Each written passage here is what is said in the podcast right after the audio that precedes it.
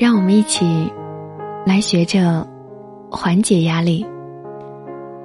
当你的压力大到快要崩溃的时候，不要去跟别人讲，也不要觉得自己很委屈，因为没有人会心疼你。